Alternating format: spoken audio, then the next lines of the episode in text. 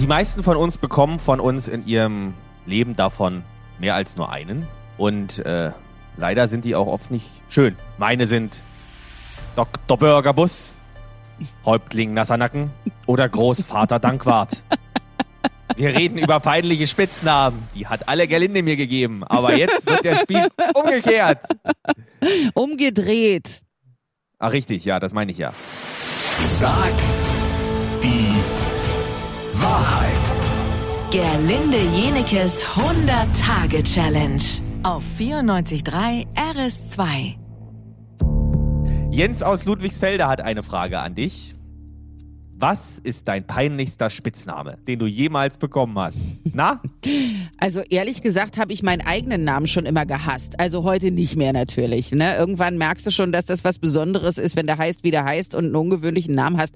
Gerlinde äh, heißt nun mal nicht jeder. Da sagt ja keiner, äh, weiß ich jetzt nicht. Ist ja nicht so ein Name wie Jessica oder Claudia oder so, wo du sagst, na, welche meinst du denn? Da kenne ich so viele von. Also äh, war eigentlich mein eigentlicher Name mir schon peinlich genug. Ich habe meine Mutter früher mal gezwungen, mich Betsy zu nennen.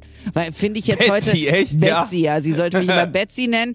Äh, als Kind hieß ich äh, Mauzi, weil ich gemauzt Oh, das ist habe. aber süß. Mauzi ist niedlich, Mauzi ja. ist süß. Bis jetzt, also meine Mutter sagt manchmal noch Mauzi zu mir, was mit 47 schon eigenartig ist.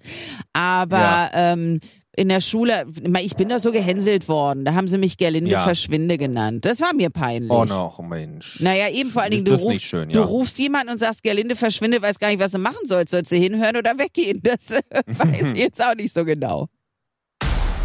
Gerlinde, kannst du gut Geheimnisse für dich behalten? Nein. Richtig. Das weiß ich aus 20-jähriger Erfahrung.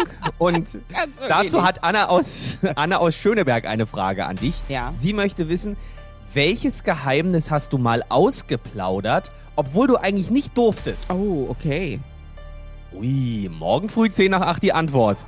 Sag die Wahrheit. Gerlinde Jenekes 100-Tage-Challenge auf 94.3 RS2.